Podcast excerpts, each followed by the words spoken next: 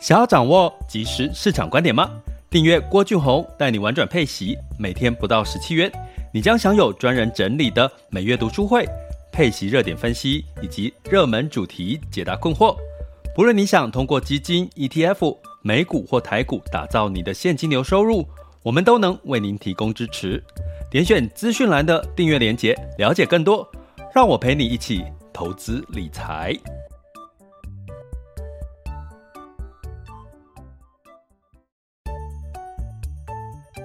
想要掌握即时市场观点吗？订阅郭俊宏带你玩转配息，每天不到十七元，你将享有专人整理的每月读书会、配息热点分析以及热门主题解答困惑。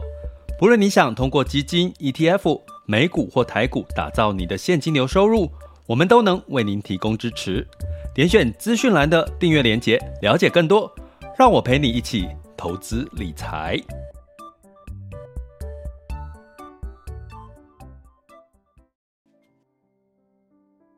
各位亲爱的学员以及听友们，大家中午好、下午好、晚上好。今天来到二零二二年的这个十一月九日，周三了。好，周三就是一般我们都会说小周末嘛，因为周一 Blue Monday，然后周二适应了一下，周三就是可能精神都比较好哈，也开始周三晚上都是都有一些呃邀约啦，或者是一些 party，是不是都定在周三哈？所以这个心情呢，应该大家有最近心情还不错。如果以投资的角度的话，美股呢反弹，好持续的反弹，好那当然这个反弹的力道呢，已经不像过往反弹的力道那么大了，那当然除了这个跌升，好跌幅比较多的像。费半好，费城半导体反弹的力道比较大，那相对的呢，台积电的反弹的力道也就比较大。哦，今天在我现在在讲的时间是十二点零二，哈，直播时间。那目前呢，呃，台积电已经有上涨了四个 per 四个 percent，好，所以台股也因为这个台积电的拉抬，哈，所以今天的台股表现也是非常的亮眼，哈。那在同时呢，我们可能要客观的来看这些事情哈，不要太过，因为啊涨哦，赶快哈，就是有一股焦虑或者是呃太过热的去看。但是呃我们要讲，其实就是反弹哦，包含美股，包含台股哈，就是跌多了嘛，跌多了反弹。不管是从成交量哈，仍然是在一个偏弱的情况。不过外资回笼，你可以看到台币汇率现在已经。呃，台币升到三十一点八左右了哦，所以很明显的资金是有外资是有回到台湾。不过周四就要公布这个呃十月份的 CPI 数据哈，那我们在上次有跟各位聊到，就是说可能呢 CPI 数据有可能真的会走弱，这应该是市场的预期，也带来美元走弱，带来昨天美股的反弹，台股的反弹。可是谁知道周四美联储会讲出什么话呢？所以我建议大家还是在周四之后，这个方向更明确了之后，其实你就可以更加大胆的去布局，客观嘛，因为我们客观就是说有数据佐证，哦，十月份的 CPI 出来，然后你再来做一个判断跟大胆的布局。不过在同时呢，在此同时呢，可能。美股哈的这个反弹呢，已经连续几天几天这样小反弹反弹反弹哈，修正反弹修正反弹。悄悄的，你可能没有发现，其他的有些市场呢，也已经开始在反弹了。那我今天的标题下的是欧股，其实近一个月反弹了八个 percent。那美股 S M P 五百。好，我讲的欧股的参考的标准是这个 STO 叉叉六百，哦，就是这个欧股的这个这个一个 STO 叉叉六百指数，哦，近一个月反弹八个 percent，哎，对比同样的，哦，就是说大型的五百家五百大企业，哈，S 美国是 S&P 五百，那它的反弹是五点八 percent，近一个月反弹了五点八八 percent。比这个欧股比美股几乎多了三个 percent 的反弹，哎，你有没有觉得有点讶异啊？欧股感觉我们平常很少在琢磨它，哈，那为什么欧股近期有反弹呢？我们今天稍微来聊一下这件事情，哈。那呃，第一个原因哈，我们讲几个理由哈，为什么之前对欧股可能大家会觉得它开始偏弱了？一个就是能源危机，我们之前也在 Podcast 有跟各位提到能源危机这件事情的问题哈。那能源危机呢，基本上哦，我们上次也提到了一个数据，稍微放心欧洲的能源危机的问题是，就是所谓的。呃，这个他们有库存，天然气的库存也仅有冬天库存的存量几乎百分之百的存量，也就是说，他们的天然气的存量是可以度过今年冬天的寒冬的天然气存量。所以也因为这件事情，让大家对于这个欧股的能源的这个危机开始稍微的比较放心，比较放淡，那就回到了基本面。那回到了基本面呢，大家也知道欧。欧洲也仍然是物价很高哈，我最近看很多 YouTube 跑去捷克、跑去欧洲的地方说，哇，欧洲的物价好贵好贵哦，因为他们的天然气物价上涨，直接反映到物价上面去哈，所以基本上呢，在欧股的这个。部分它的这个物价持续往上走，当然欧洲也在干嘛？其实你也会看到它在做这个缩减购债，哈，缩减购债的动作，也是在收缩资金。有部分的也有在升息，哈，比如说像英国，哈。所以呢，这些都是所谓我们常常讲说，如果再回到总体经济来看，其实升息、通膨都是属于落后指标，因为都已经发生的事情。所以呢，其实这些数据当慢慢接近尾声，就像美国一样嘛。美国其实已经比较明确，是明年第一季大概是总结这个目标利率是升到五点二五五个 percent 到五点二五左右。所以，诶，大家好像已经知道，好吧？那你最高可能就这样，除非今昨明天美联储还有在这个主席又在说什么，诶，还不够，还要再加，诶，那可能又会出现大幅度的修正。如果说诶，没有出现太多鹰派的说法，诶，那可能就市场就越来越预期这个升息就差不多到顶了。欧洲也是啊，欧洲的这个升息，它的通膨慢慢的到顶之后，诶，全球的景气需求是不是慢慢的下降？好，开始减缓嘛？好，不管是从中国的需求，从全球，从美国的需求，你看最近都很多在裁员，对不对？所以欧股的。基本面好，就是说它的落后指标已经慢慢的似乎到顶了，可是现在市场就在看，那它的基本面有没有是稍微变好？变好可能就是它的一个反弹的一个机会的拐点哈。那这个其实相关的细节都是在我们的呃高阶课程的这个呃市场的。呃，如何去预判好、哦、这个拐点？好、哦，从我们是从宏观经济，不是从呃，简单来讲一下，因为最近刚好有跟学员聊到哈、哦，就是说技术分析是属于落后指标，已经发生的事情来看未来。那宏观经济比较像是有一些领先未来的指标来看现在的市场的变化哈。好，所以呢，我们从宏观经济，哈，这个在高阶课程里面，哈，大家有兴趣到我们网校 school 点 happy to be rich dot com，好，去看高阶课程的这个学习内容。那，嗯，我要讲的是，那欧洲的基本面到底发生什么事情？最近我们常常在讲美国啊，像迪士尼，哦，我们讲美国迪士尼好了，美国迪士尼的股价呢，昨天其实是下滑了，诶，我来看一下哈，好像是四到六个。Percent 哦，四到六个 percent，我来看一下哦。哦，先跟各位讲一下这个近期美美股的反弹之外呢，其实这个医疗的呃上涨的力道也还蛮强的，相较之下哈，那迪士尼昨天其实是下跌了，消费啊偏消费类的部分的话，娱乐消费。它是下跌了零点五三个 percent 的股价，哈，那呃，它的财报第三季没有不好，就像我们周一有跟各位提到，它没有不好，可是呢，呃，迪迪士尼自己对第四季的预期是稍微悲观的，也因为这样子造成迪士尼的股价下跌，可是 Netflix 呢，昨天是上涨了一点八八 percent 哦。好，Netflix 反而逆逆向上涨。好，那当然，Netflix 一直创造一些有利于它的消息，比如说它可能要转播体育相关的一些呃一些一些一些呃媒体影影音之类的。哈，这个也也带动了另外一个话题。大家知道世足赛世足赛就要开始了。哈，这些都带来了这个美国呢，似乎有些财报好，有些财报不好，然后。苹果好像也没有预想中的好。比如说，呃，订单从九千万支 iPhone 十四的订单，好像修正成八千多支的这个订单，吼。所以呢，这些你会看到美国的这个，因为强力升息带来的这个基本面消费数据，就强力的要把它压下去，要让它衰退，让通膨降下来。这是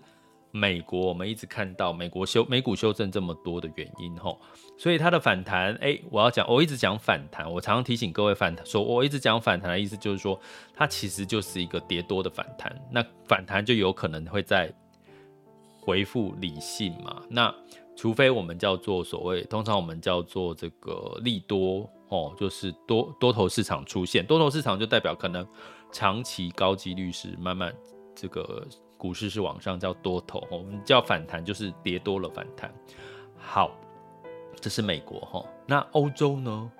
很少很少人，真的很少媒体在评论欧洲的事情哈。那我跟各位讲，其实我们在我们的玩转配息，其实我们在今年有讲到一个重点的投资策略，叫多重资产，大家还记得吗？也就是说，其实美股美国有美国的策略，哈，升息强升息的策略压抑美股，哈。那台湾会受到就是呃美元汇率升值，哈。毕竟台湾也还是算新兴国家哈，那所以呢，它受美元的这个影响，出口影响，包含地缘政治，包含景气开始要接近下滑，所以最近的台股我们仍然从反弹来看，因为它我们台湾的景气的基本面其实的确还是在往下的哈，所以大家还是不要被这个眼前哦。我跟各位讲哈，今天我在丢新闻简报给我们的学员的时候。我有刻意避开了太多了，这两天太多台股的这个乐观消息，几乎简报一打开，什么东西都给你讲的很乐观的。可是那个乐观当中，虚虚实实，我觉得最实际的就是台股，就是资金美元哈，最近回流台湾，为什么？因为美国的升息似乎已经慢慢出现到顶的情况，十月份的 CPI 有可能就是不会太好。不会太高哈，不会升哈，不会降，呃，就是降的会比较多，可能啊，市场的预期哈，所以呢，资金回流到新新兴市场，当然不止台湾啊，包含欧洲啊，包含其他的新兴市场，资金都有流入。我其实这一周比较关心的是债券新兴市场在投非投资等于在新兴亚债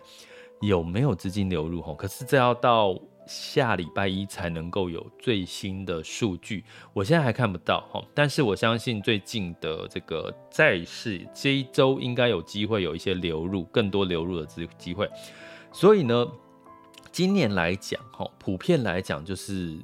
货币紧缩、升息，资金变少了，流动到风险资产的资金变少，所以变成说你的。是在区域不同的挪动，一下子美国，一下新兴市场，一下子亚洲，一下子欧洲之类的哈，所以我们多重资产的配置哈，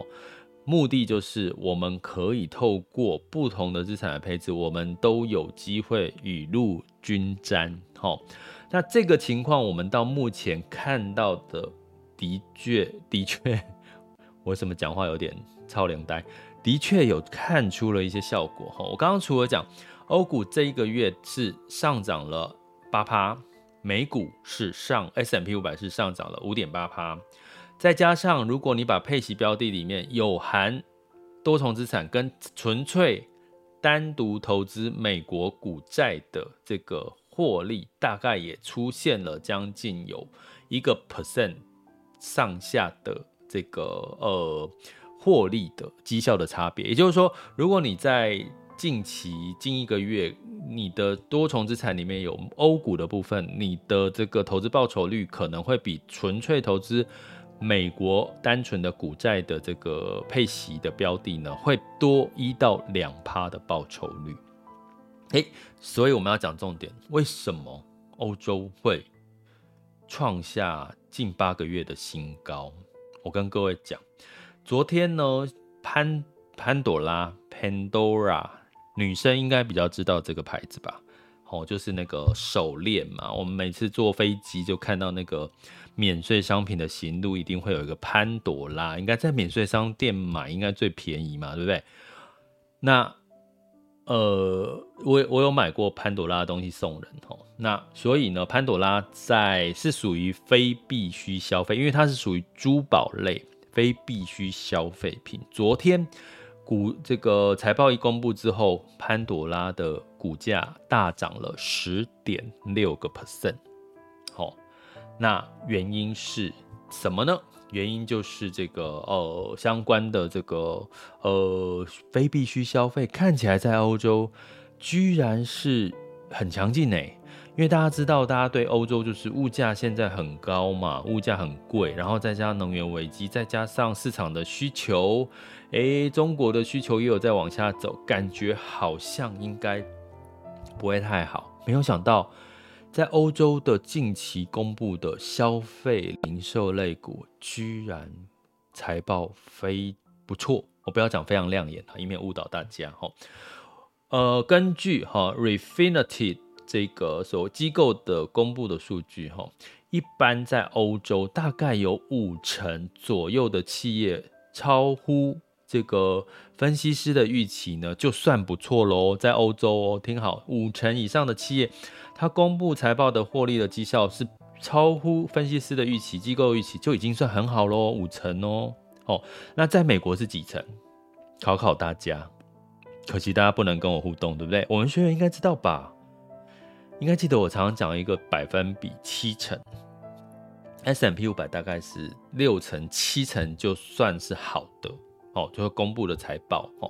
那告诉各位，根据 Refinitiv 的机构的。预期的数据，欧洲有六成企业公布的财报是优于预期的，这样理解了吗？本来应该五成以上公布财报优于预期就已经很好了，现在在第三季居然有六成是跌破大家的眼镜，这也带来了这个欧股的一个。激励的作用，因为它通膨升息，我们刚刚讲升息通膨都是落后指标，大家千万要记得落后指标、领先指标的重要性。如果你都被落后指标给影响了，我告诉各位，你就会做错判断。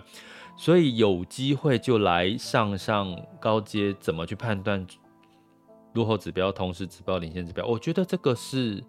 可以帮到我们去理清很多事情。哈，第二个，非必须消费。最近，如果你们有去看到，好多的体育品牌都在促销。最近促销，我接收到的最多促销讯息是 Nike、艾迪达。昨天大呃，有他写大涨了，涨了四点四个 percent，一天呢涨了四点四个 percent。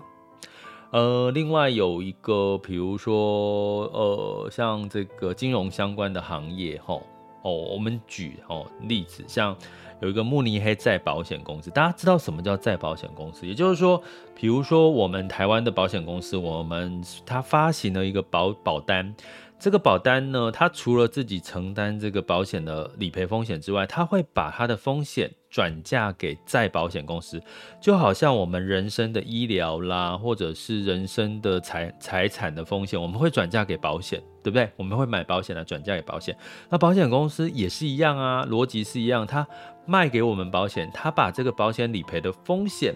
转嫁给再保险公司，那大家也知道啊，再保险公司在这几年因为疫情，因为各个地方的天灾人祸，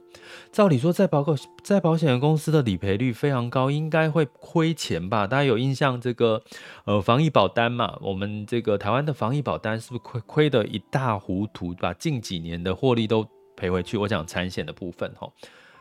那在欧洲有一家叫慕尼黑再保险，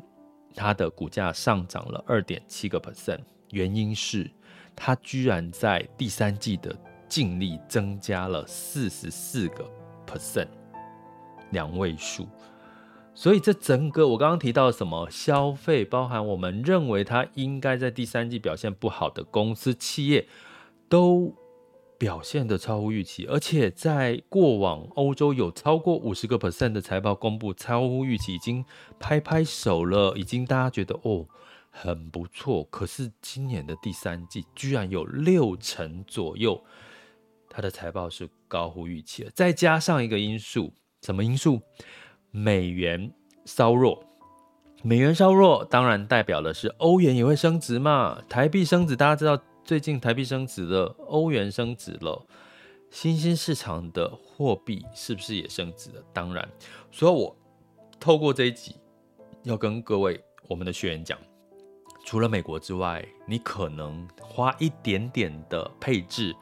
或者是一点点的心力放到非美市场，因为美元开始慢慢出现了钝化。我不要说它会贬值啦，美元不会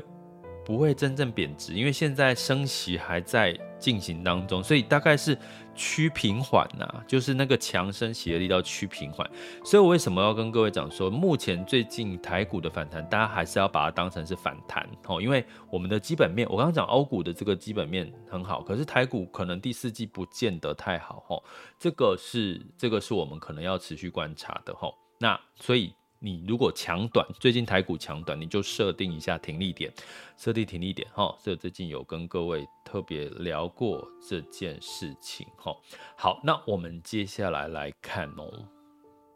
真的吗？欧洲有那么好？近一个月表现最好的几个，我想全球哦，近一个月，土耳其上涨了二十二点二二 percent，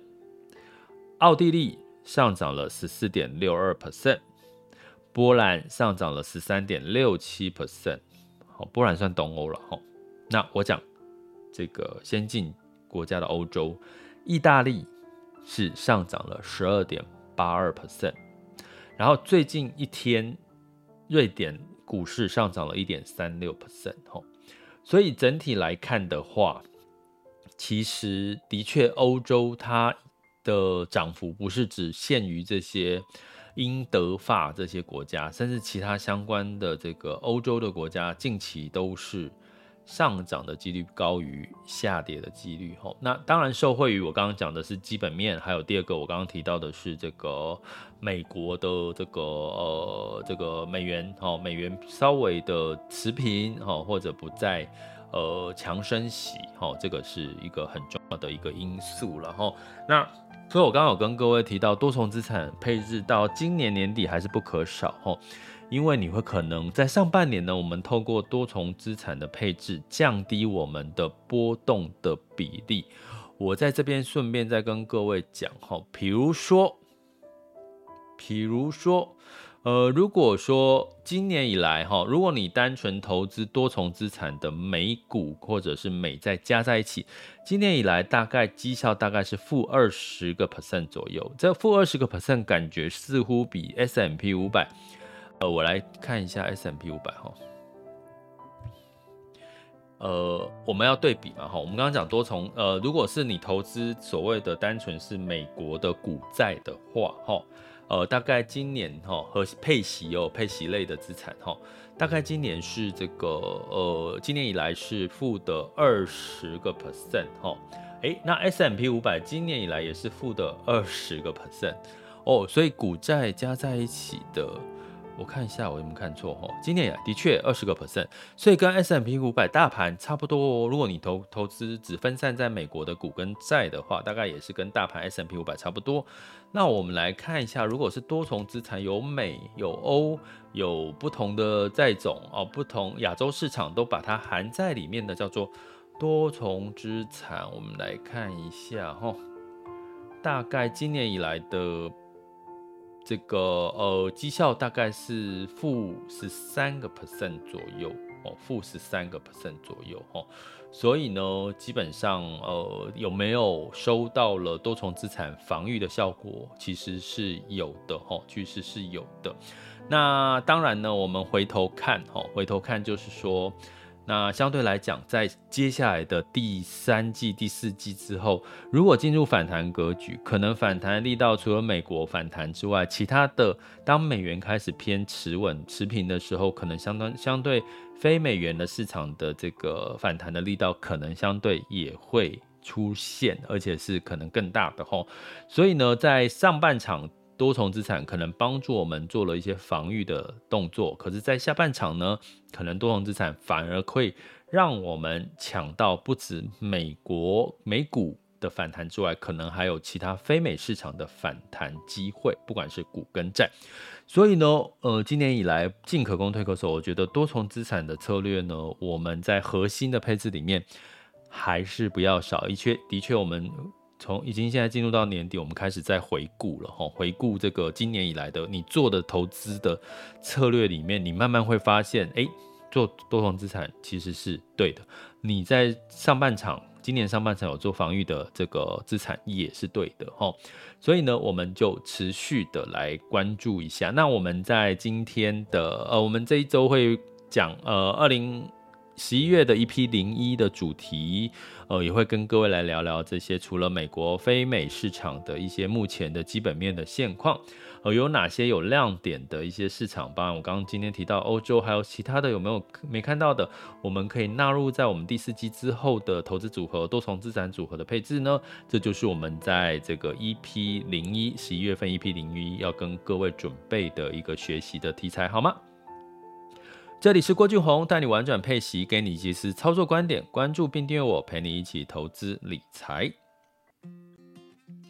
好了，那接下来进入到二零二二年这个十一月九日周三的全球市场盘势轻松聊。现在时间是十二点二十六分。那风险指标的部分，今日 VIX 恐慌指数是二十六点零五，当下现在的 VIX 恐慌指数是二十五点六七哈。那十年期美债殖利率是四点一四八六 percent。嗯，你会看到。其实恐慌指数有稍微上升一点点哦，呼应明天周四就要公布十月份的 CPI，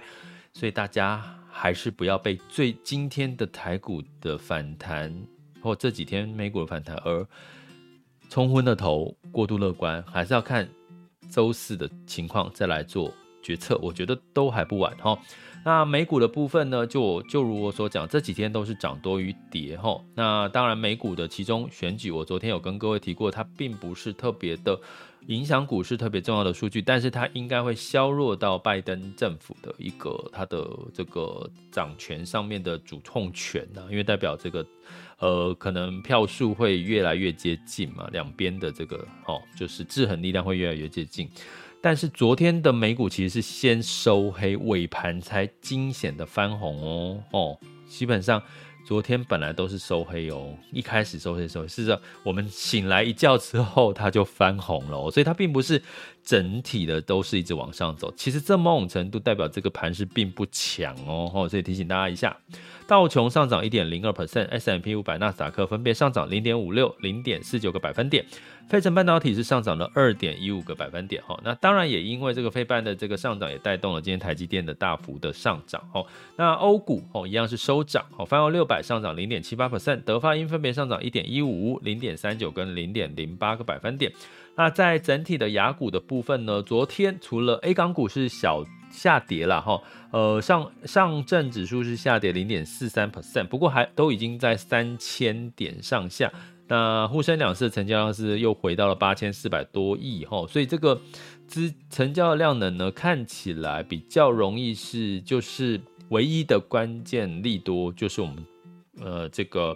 呃这个中国它所谓的坚持清零动态清零这件政策真的松绑了，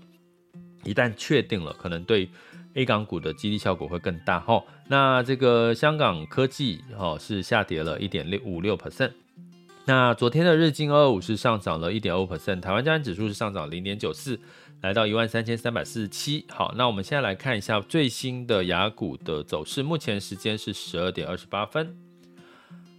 好，那我们来看这个雅股。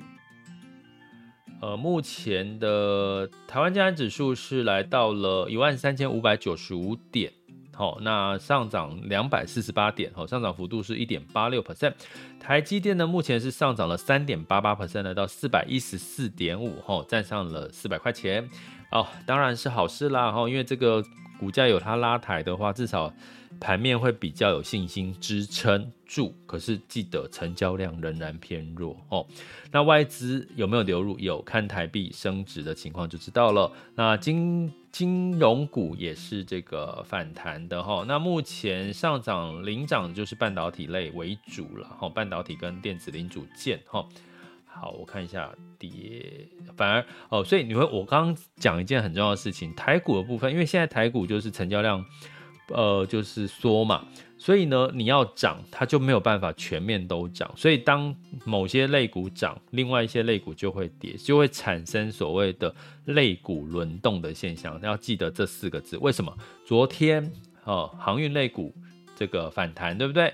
那今天呢，这个呃相关的观光事业哦，就是呃食品观光呢就下跌了哈、所以基本上就会变成说资金追逐短线，你会很明显的知道现在台股的是短线的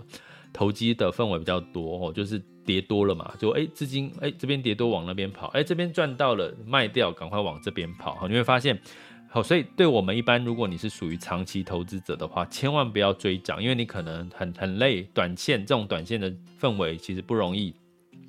不容易去追到。你可能追追追涨的话，就很容易被套了哈。那呃，你还是可以平常心看待。说如果你手上持有的台股是长期看好的，你就就手中手上持着就好了哈。那到你心目中的停利点，你要停利再停利。那在 A 港股的部分一样哈，是今天是下跌的。呃，上证指数是下跌零点三五 percent，来到三千零五十三点六六。那恒生指数是下跌一点五二 percent。恒生科技下跌一点九二 percent，呃，目前看起来很明显，A 港股都在等待下一个更明确的利多。那日经二五指数呢是先涨后跌，目前是下跌零点五九 percent。南韩指数是下上涨了零点七八 percent，新加坡海峡指数是上涨了零点三三 percent。值得一提的是，这个 S M P 五百跟纳斯达克的期货盘呢，在早。早盘的时候是上涨的，目前呢是都小跌了哈，小跌零点一六 percent 到零点零三 percent 哈，所以呃留意周四的变数其实还是有影响力的。你看恐慌指数又上来喽哈，所以就是客观的看待数据了哈。好，那我们接下来看这个能源的部分，能源呢目前是布兰特原油下跌二点六 percent 来到九十五点三六哈。那虽然美元稍微的贬值哈，但是呢，大家对于市场上面的需求，油价的需求仍然是觉得好像不容太过乐观哈，所以油价涨了一下就会跌哈，大概都维持在九十块上下了哈，所以这个就你就平常心看待，油价可能就是这样了哈。呃，可是相对来讲呢，我们讲油跟原物料跟所谓的矿产就不一样喽，油呢大概是。在这个供需的控制之下，可是矿产就不一样了。金价上涨了二点一 percent 到一千七百一十六美元每盎司。我们讲的不是黄金，而是在讲普遍的矿产。当基本面都还是偏好的时候，有一些矿产，比如说铜啦、铁啦之类的呢，在美元稍微走弱的时候，反而会是有一个反弹的力道。哈，所以这个石油原物料跟矿产，其实你要分开来看。哈，近期的状况。那在汇市的部分呢？呃，美元指数已经这个跌到一百零九点六零四零了，所以就是跌破了一百一十哈。那当然呢，因为德国哈这个呃债券的殖利率往上走嘛，我们刚刚讲说，哎，看起来这个基本面没有太坏，所以德国公债殖利率往上呢，带来欧元的这个提振哈。那美元兑换台币是三十一点八九哦，美元兑换人民币是七点二四八三，所以你可以很明显看到，其实照理说，现在非元非美元货币都有慢慢的弹起来，可是人民币没有弹哦，人民币还是在七点二四八三，并没有到七点一七点多，所以呢，你可以从汇率稍微看到每一个国家股市的这个强弱了哈。那在这个呃美元兑换日元是一百四十五点五八，是不是日元也稍微这个反弹了一些些呢？哦，所以目前呢，大概你就看这些呃汇率有稍微反弹的这些国家，通常它的代表资金流入，代表它的基本面可能相对会比较强一点。哦，你可以用这样的角度来看待。这里是郭俊宏，带你玩转配息，给你及时操作观点，关注并订阅我，陪你一起投资理财。我们下集见，拜拜。